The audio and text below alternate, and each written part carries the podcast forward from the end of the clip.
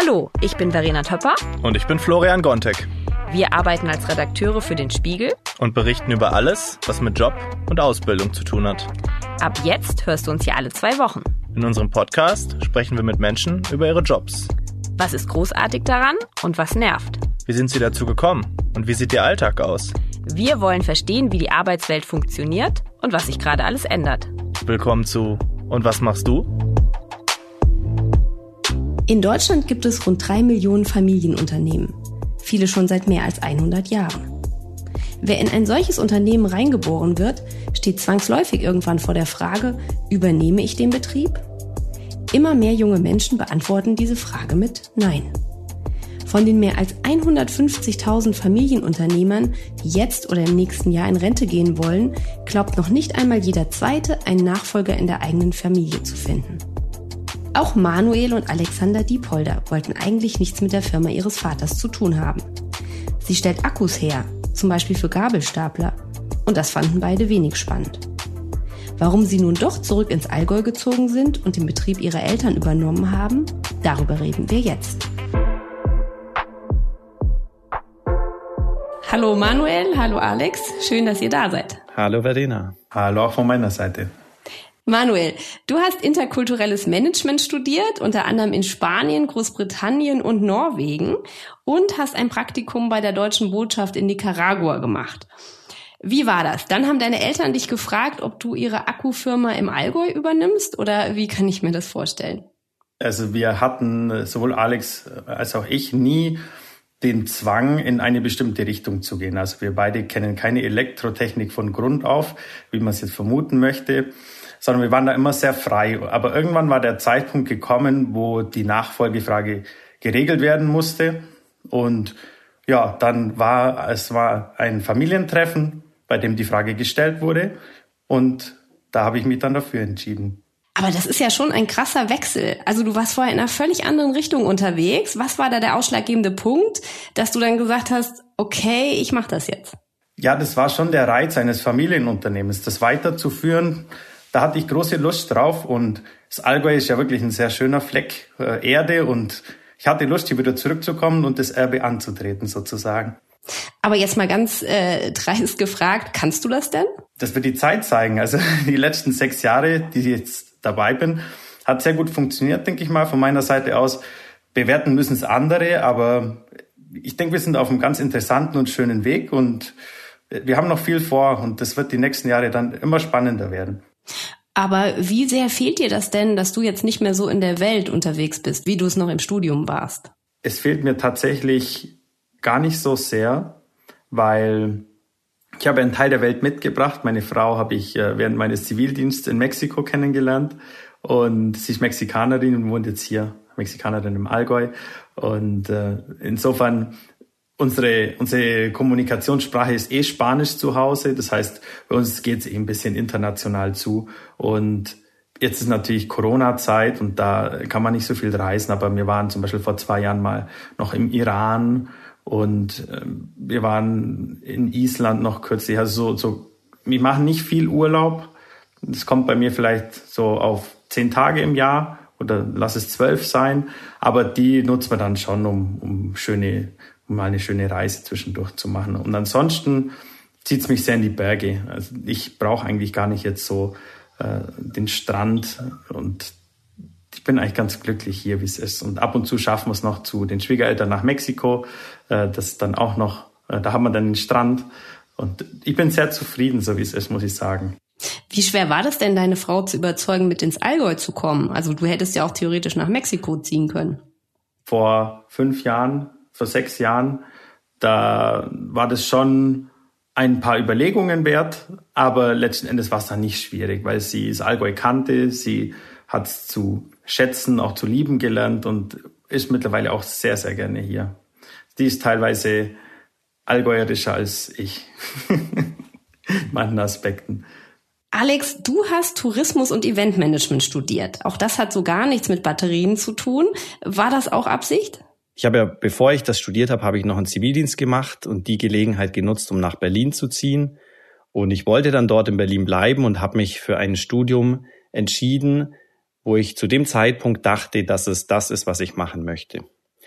Ich habe aber dann im Anschluss an den Bachelor noch ein Masterstudium gemacht und da habe ich mich dann schon ein bisschen mehr in die Finanzrichtung entwickelt, weil ich vorhatte, dann doch eher in diese Finance- und Accounting-Richtung zu gehen. Und das macht jetzt deine Mama, richtig? Sie macht die Finanzbuchhaltung, aber alles, was im operativen Bereich mit Finanzen zu tun hat, darum kümmere ich mich. Also ich kümmere mich in dem Zusammenhang um das operative Geschäft, um den Einkauf und um den Verkauf unserer Produkte. Okay. Und Manuel ist sozusagen dein, oder nicht sozusagen, Manuel ist dein Chef? Das heißt, musst du ihn dann äh, jetzt um eine Gehaltserhöhung bitten, wenn du eine haben willst? Ja, das war auch ganz lustig. Als ich angefangen habe, ging es auch erstmal darum, ähm, wie viel verdiene ich denn jetzt eigentlich? Und das war so der erste Moment, wo wir gemerkt haben, jetzt geht's über diese Familiendenke hinaus und jetzt äh, begegnen wir uns auch auf einem professionellen Niveau. Ich hatte mich nicht auf diese Gehaltsverhandlung vorbereitet, ich hatte dann einfach gesagt, ähm, ich nehme so viel, wie der Manu bekommen hat, als er angefangen hat, ohne zu wissen, auch wie viel das jetzt genau war. Tatsächlich. Ich habe ähm, auf freiwilligen Basis gearbeitet. das war ja dann ein, ein ziemlich schlechter Deal. Also, Nein, war, Spaß. Wie war das denn bei dir, Emanuel, als du eingestiegen bist? Also hattest du dann tatsächlich auch diese Gehaltsverhandlung erst mit deinem Papa? Nein, tatsächlich nicht. Also wir haben das Finanzielle von Anfang an eigentlich ganz weit zurückgestellt. Es ging da schon mehr um das Persönliche, um das Wohl der Firma. Ähm, ich habe da ganz normal angefangen, wie es jemand anderer in meiner Position damals auch getan hätte. Also ich war ja nicht gleich Geschäftsführer oder so, sondern ich bin eingestiegen, um das Unternehmen kennenzulernen. Das wusste damals ja auch gar keiner, ob das gut geht. Es hätte auch sein können, dass ich der Falsche bin dass äh, das mit mir überhaupt nicht funktioniert oder dass wir in der Familie nicht auskommen. Das wusste ja damals keiner. Deswegen haben wir da den Fokus drauf gelegt, äh, dass wir uns auf persönlicher Ebene gut begegnen und das Finanzielle dann eben hat sich dann ergeben. Aber es ist auch jetzt noch nicht, immer noch nicht so, dass wir das über alles stellen, sondern das gehört irgendwo mit dazu. Aber das ist kein äh, Kriterium, worüber wir uns streiten würden oder so. Also ganz im Gegenteil. Das läuft so ein bisschen mit, weil irgendwas braucht man zum Leben. Aber es war noch nie ein Streitpunkt, Gott sei Dank. Das weiß ich sehr zu schätzen.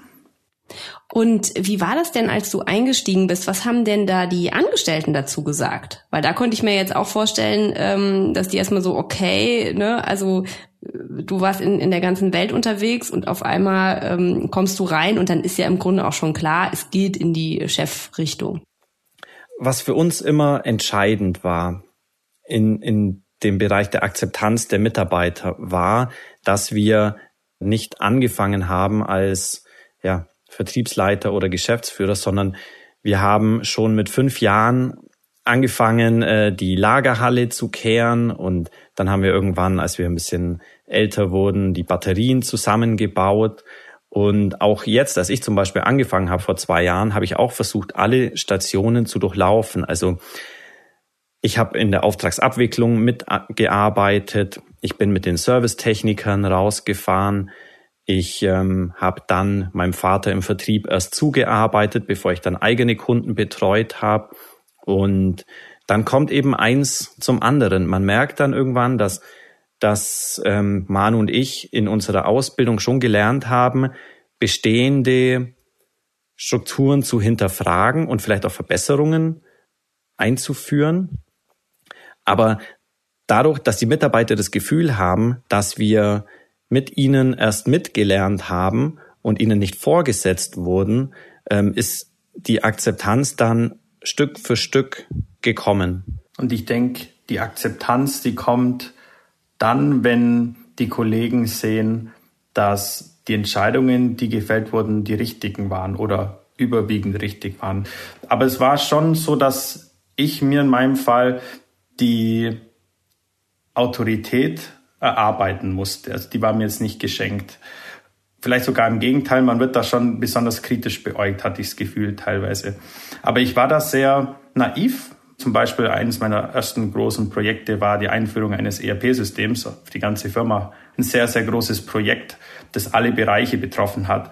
Und ich hatte so das Gefühl, nachdem das dann Mitte 2016 erfolgreich eingeführt war, federführend durch mich war dann schon so ein bisschen das Eis gebrochen und ich war da anerkannt und hatte mir so mit meine Sporen verdient. Das war so meine Wahrnehmung.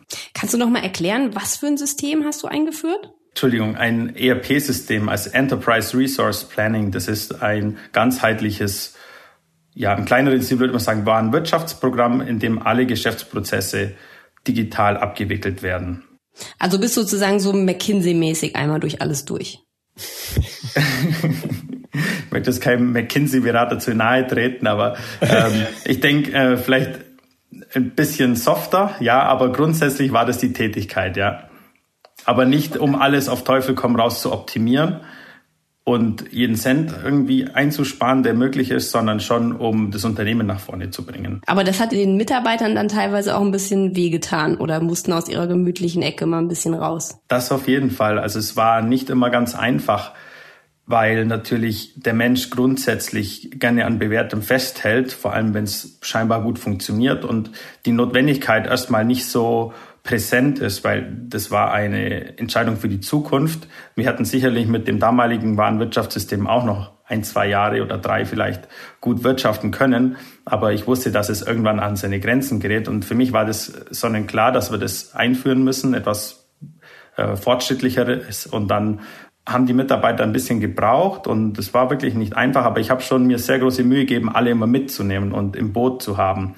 Und letzten Endes, rückblickend, hat es auch ziemlich gut funktioniert. Wir nutzen das ERP-System nach wie vor sehr gerne, noch viel weiterentwickelt mittlerweile und es war auf jeden Fall die richtige Entscheidung. Also aus dem Studium habt ihr vor allem so Dinge mitgenommen wie Kommunikation, kritisches Denken, Sachen hinterfragen.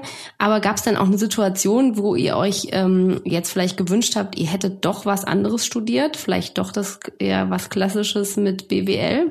Ich bin mit dem, was ich gelernt habe, was ich studiert habe, was ja auch sehr vielfältig war, sehr zufrieden, weil es eine andere Perspektive einbringt in die Firma.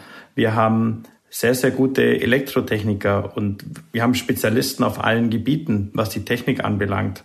Aber bis ich kam, gab es niemanden, der sich mit Unternehmenskultur befasst hat, mit Kommunikation, mit Führung. Das sind Themen, die ich mitgebracht habe und die das Unternehmen bereichert haben. Wenn ich jetzt noch einer gewesen wäre, der sich gut mit Elektrotechnik auskennt, ja, vielleicht hätte man dann einen anderen Weg eingeschlagen. Vielleicht hätten wir jetzt schon die neue Superbatterie entwickelt. Wer weiß, keiner weiß es, aber ich bin sehr zufrieden mit diesem Weg, den wir eingeschlagen haben. Und es hat, die, es hat das Unternehmen bereichert, da bin ich mir sicher. Wie haben denn eure Kommilitonen reagiert auf die Entscheidung, dass ihr äh, jetzt äh, ins Allgäu in ein Akkuunternehmen einsteigt? Also auch wenn ich viel in der Weltgeschichte umeinander war, war ich doch im Herzen immer schon sehr verbunden hier mit der Region. Und bei mir hat sich keiner gewundert, dass ich jetzt wieder ins Allgäu zurückkomme und dass ich das Unternehmen weiterführe. War, denke ich, für die meisten auch irgendwo logisch. Und das war ein bisschen anders als beim Alex, wo dann vielleicht ein bisschen die Stirn gerunzelt wurde. Ja, jetzt äh, war der Kerl so lange in Berlin und hat sich da in zehn Jahren ein sehr stabiles, festes Umfeld aufgebaut. Wie kann er das jetzt mit Ende 20, wo er die besten Jahre noch nicht vorbei sind, sage ich mal. Äh, wie kann er das jetzt machen? Das hatte ich nie. Also ich war sehr früh dann auch schon ja mit meiner Frau dann natürlich hier. Wir haben uns dann was aufgebaut und das war ein bisschen eine andere Ausgangssituation. Und so war das nie eine große Diskussion, sage ich mal, mit irgendjemandem oder auch keinen, den es verwundert hat. Ich muss aber auch gleichzeitig dazu sagen, dass es wirklich nur mein engstes Umfeld wusste, dass da so ein Familienunternehmen auch im Gespräch steht überhaupt. Also ich habe das immer sehr, sehr zurückhaltend nur erzählt, weil mir immer daran lag, dass die Leute zuerst mich als Person kennenlernen sollen, bevor sie da vielleicht Rückschlüsse ziehen. Also jetzt ähm, Klischee, reiches Muttersöhnchen, Zukunft ist eh schon gesichert, der studiert nur so aus Spaß und dann geht's eh zurück in die Firma. Genau. Also bis man wirklich mal in dieser Situation steckt, kann man sich das nicht vorstellen, was das bedeutet, Verantwortung für so viele Leute zu tragen. Und da sieht man immer nur die Dollarzeichen und die dicken Autos, was dann stereotyp immer gezeichnet wird, dieses Bild. Es war immer ein bisschen dieses Bild im Kopf der Leute. Teilweise interessanterweise auch von den Eltern vermittelt an die Kinder, also an unsere ja, Mitschüler.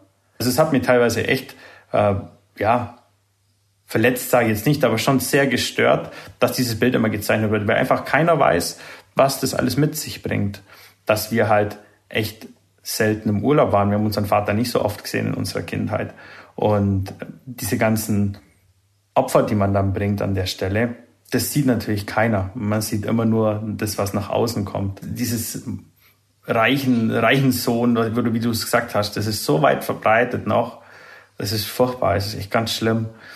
Aber klar, es, es, ich glaube, es kommt natürlich auch so ein bisschen da, daher, also jetzt jeder andere, der interkulturelles Management studiert und sagt, oh, ich hätte jetzt mal Lust, ähm, eine Akkufirma zu übernehmen, der wird doch, also der kriegt den Job einfach nicht. Nee, wahrscheinlich nicht. Weil das ist einfach schon ein krasses Privileg. Du kannst quasi studieren, was du willst und wirst dann trotzdem Chef. Ja, schon, aber man muss ja trotzdem was dafür tun. Es ist ja nicht so, dass man dann nichts mehr macht. Das gibt es mit Sicherheit auch, das möchte ich gar nicht leugnen. Es gibt bestimmt diejenigen, die einfach nur einen Titel haben und nicht viel dafür tun.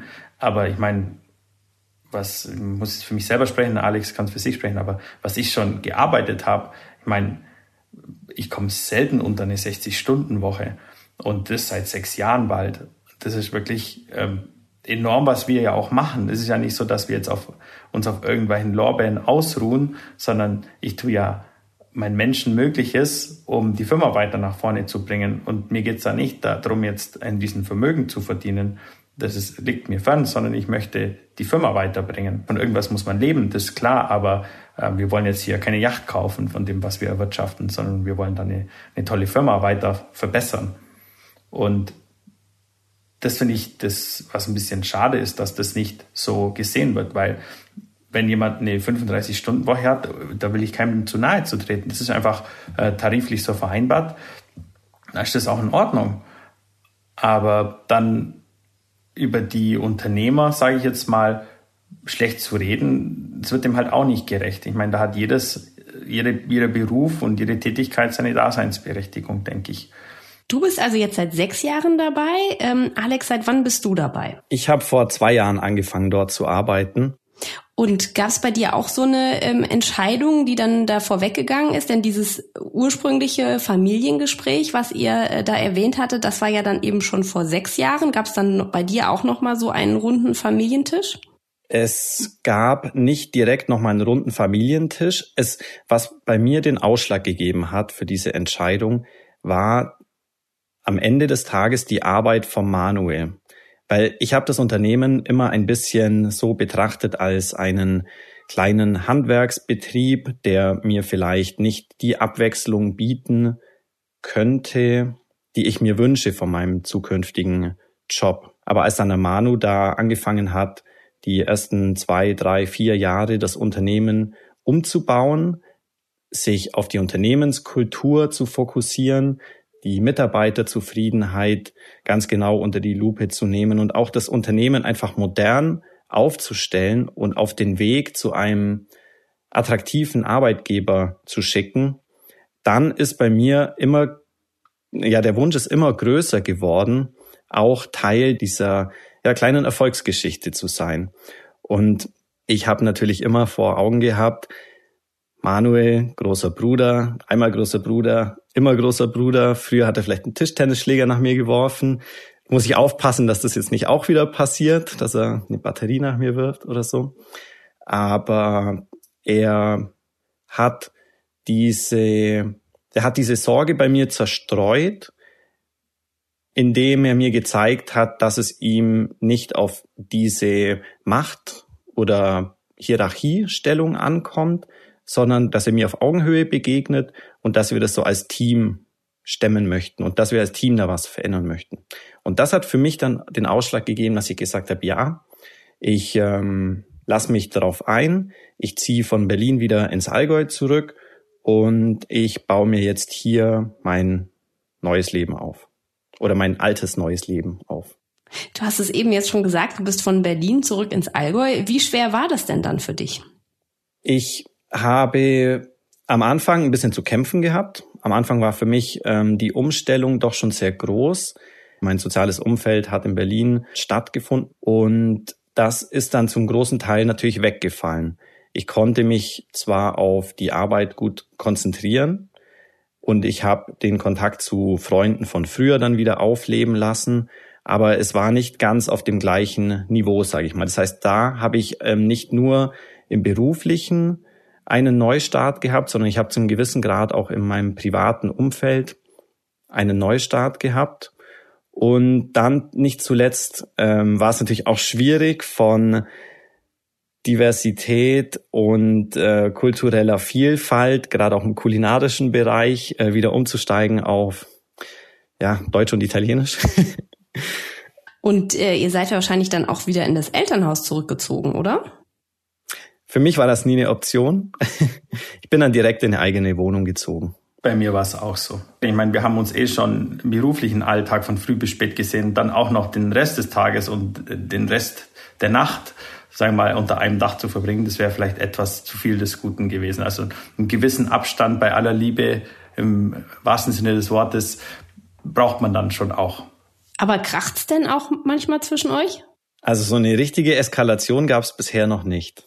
Es ist so, dass wir gemerkt haben, dass der Schlüssel zum Erfolg in so einem Familienunternehmen in der Kommunikation liegt. Und Manu hat sogar studiert. Wir sprechen Themen offen an. Wir reflektieren. Wir fragen aktiv nach Feedback. Und manchmal muss man halt auch eine ehrliche Meinung aushalten. Ich muss ihn nur anschauen, dann weiß ich, ist er jetzt gerade besorgt? Ist er jetzt gerade äh, positiv gestimmt oder ich weiß immer relativ genau, was in ihm vorgeht. Vieles klären wir mit Worten, aber manches muss man gar nicht unbedingt ansprechen, um es zu wissen. Ihr habt ja auch noch eine Schwester. Ähm, warum ist die noch nicht dabei? Also unsere Schwester Felicitas, die wohnt im Moment in Berlin und hat äh, einen Master im Bereich Marketing gemacht. Sie arbeitet da jetzt auch seit kurzem bei einer recht renommierten Marketingagentur und, und hat diesen Weg für sich gewählt. Also ihr wäre es hier dann doch noch einen Ticken zu langweilig wahrscheinlich. Euer Vater hat aber ja wahrscheinlich auch noch eine Vorstellung davon, äh, wie es weitergehen soll. Sonst hätte er die Firma ja auch einfach an irgendwen verkaufen können. Habt ihr äh, vorher mit ihm über seine Erwartungen gesprochen? Die Erwartung ist sehr einfach zu formulieren, die er an uns hatte. Und zwar das sein Baby, die Firma Allgäu Batterie, erfolgreich weiterzuführen. Was jetzt genau erfolgreich bedeutet, das hat er nie genau definiert. Das hat er in unsere Hände gelegt. Und auch den weiteren Weg, da gibt es schon Ideen von ihm, denke ich mal. Aber er würde uns auch nie einen Weg vorschreiben, auch wenn er nach wie vor Gesellschafter ist und natürlich aufgrund dieser Stellung allein schon ein Wörtchen mitzureden hat, aber das lässt er uns schon sehr offen, was ich auch sehr schön finde. Ich meine, äh, das wäre ja für mich eine Katastrophe, wenn ich einen vorgezeichneten Weg ablaufen müsste. Das würde keinen Spaß machen. Gab es denn schon mal, dass dein Papa ein Veto eingelegt hat? Ja. Ja. Aber wir haben es trotzdem gemacht. also, er ist vom Typ her und das hat ihn so ähm, groß gemacht, auch einer, der auf, der tendenziell eher auf Sicherheit setzt. Und Sicherheit und langsames, stetiges Wachstum, das waren so seine Philosophien, würde ich sagen. Weil er wollte nie mit überschwänglichen Investitionen oder ähnlichem riskieren, dass jetzt vielleicht jemand in der Firma einen Job verliert, wenn er mal auf irgendwas, wenn er mal irgendwas gemacht hätte, was dann nach hinten losgegangen wäre. Und mit diesem Sicherheitsdenken appelliert er dann natürlich auch an uns und schätzt dann manche Situationen, wo wir vielleicht mit unserem jungen Elan ähm, bisschen riskantere Entscheidungen treffen würden. Da bietet er uns dann eine Alternative an, einen Gegenpol und der richtige Weg liegt dann in der Regel irgendwo dazwischen mit Tendenz zu Manus und meiner Seite. Worum ging es da in dem konkreten Fall? Meistens geht es um irgendwelche Kosten von Investitionen oder Personal, wo wir vielleicht eher dran denken, was wir mit einer neuen Maschine oder mit einem neuen Kollegen erreichen können. Und er sagt dann eher, ja, aber seid vorsichtig, dass die Kosten nicht davon laufen. Jetzt ist ja das Thema Erbschaft oft tabu. Also klar, zu Lebzeiten will ja jetzt keiner ähm, gerne darüber ähm, reden, was nach dem, nach dem Tod jetzt passiert. Aber bei Familienunternehmen ist das doch total wichtig. Habt ihr da mit eurem Vater schon mal drüber geredet? Ich kann mich noch erinnern, dass ich irgendwann mal auf einem Heimaturlaub aus Berlin zurückgekommen bin und dann hat er gesagt, also hier, pass auf, das ist mein Ehevertrag, das ist mein Testament, lies dir das mal durch, dann weißt du Bescheid. Und dann habe ich natürlich nicht Bescheid gewusst, weil es nicht so einfach ist, sich das einfach mal durchzulesen, dann versteht man alles. Deswegen ist es auch jetzt, seit ich dabei bin, steht immer wieder regelmäßig ein Besuch beim Notar auch an, um verschiedene Sachverhalte wieder zu klären, zu hinterfragen. Gesetze ändern sich, man muss die Dokumente anpassen. Wir sind da in einem sehr aktiven Austausch tatsächlich. Also wir haben alles geregelt, da gibt es nichts, was noch offen wäre.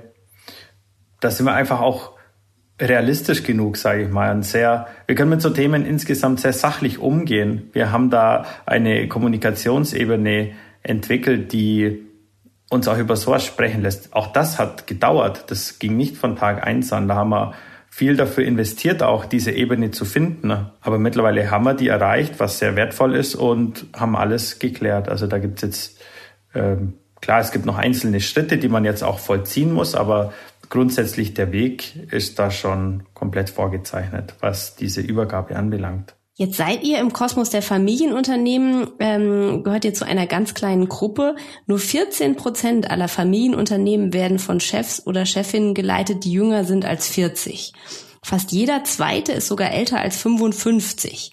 Wie reagieren denn die Menschen in den Firmen, mit denen ihr beruflich so zu tun habt, also Zulieferer, äh, Kunden und so weiter? Wie ist das für die? Auch dort ist es so, dass man sich den Respekt erarbeiten muss. Und die Bandbreite der Reaktionen ist natürlich breit. Manche, gerade wenn einem auch dann jüngere Leute gegenüber sitzen, die, die akzeptieren einen eigentlich sofort. Und andere, die, die sind etwas reservierter, die haben mich zunächst vielleicht mal etwas ignoriert, aber dann auch im Laufe der Zeit, wenn sie gemerkt haben, dass da auch neuer Schwung reinkommt, haben auch die dann irgendwann von der Kommunikation mit meinem Vater umgeschwenkt auf die Kommunikation dann direkt mit mir. Aber es sind tatsächlich alle, mit denen wir zu tun haben, älter als ich in vergleichbaren Positionen. Du bist jetzt 31. Ich richtig? bin 31, ja. Gibt es denn auch Kunden, wo ähm, dein Vater jetzt immer noch mitkommen muss? Also weil die nach wie vor sagen, hm, weiß nicht. Nee, tatsächlich würde mir da jetzt keiner einfallen. Und ich glaube, es wird von vielen wertgeschätzt, dass wir eine sehr moderne, innovative, junge Kultur haben bei uns. So quasi ein Startup mit 27 Jahre Geschichte im Endeffekt sind. Und das wird schon wertgeschätzt, weil auch viele, nicht zuletzt durch die pandemiebedingte Digitalisierung, die es viele durchgemacht haben, sehen, wohin der Trend geht, dass es jetzt mit der Digitalisierung, die wir sehr stark im Fokus haben, nicht nur ein, ein vergängliches Phänomen ist, sondern dass das bleiben wird. Und wir haben auch vor Corona schon sehr stark digitale Tools eingesetzt und waren jetzt nicht ganz so überrascht wie viele anderen vielleicht. Und das sehen viele auch als Pluspunkt von uns als Firma, dass sie uns nicht immer treiben müssen, dass wir etwas umsetzen, sondern im Gegenteil, wir sind diejenigen, die andere treiben, dass was umgesetzt wird. Das ist eigentlich, glaube ich, in der heutigen Zeit ein ganz gutes Zeichen für ein Unternehmen. Also halten wir an dieser Stelle doch mal fest. Ihr seid beide sehr froh, dass euer Vater die Firma gegründet hat. Ähm, ihr fühlt euch unglaublich wohl im Allgäu und würdet äh, mit anderen im Moment nicht tauschen wollen. Richtig? Das ist richtig. Also ich würde jetzt gerade nicht tauschen wollen. Mir geht's genauso. Vielen Dank euch, dass ihr, ähm, dass ihr euch die Zeit genommen habt und äh, hier dabei wart und uns diese Einblicke gegeben habt. Ähm, mir hat es total viel Spaß gemacht. Ich drücke euch ganz doll die Daumen, dass es weiter ähm, nach vorne geht mit eurer Firma. Danke dir auch, Verena. Danke fürs Gespräch. In 14 Tagen gibt es die nächste Folge von Und was machst du? Dann wird mein Kollege Florian mit einer jungen Frau reden, die sich nicht für, sondern gegen die Übernahme des Familienunternehmens entschieden hat. Ich fand die Geschichte der beiden Brüder heute sehr spannend und freue mich schon darauf, nun auch diese andere Perspektive kennenzulernen. Ich hoffe, ihr seid auch wieder dabei. Und wenn ihr gern selbst mal hier zu Gast wärt oder einen Vorschlag habt, wen wir mal einladen könnten, dann schreibt uns doch einfach eine Mail an und was machst du at spiegel.de. Diesmal wurde ich unterstützt von Philipp Fackler, Jelena Berner, Sophia Schirmer, Ole Reismann und Olaf Häuser.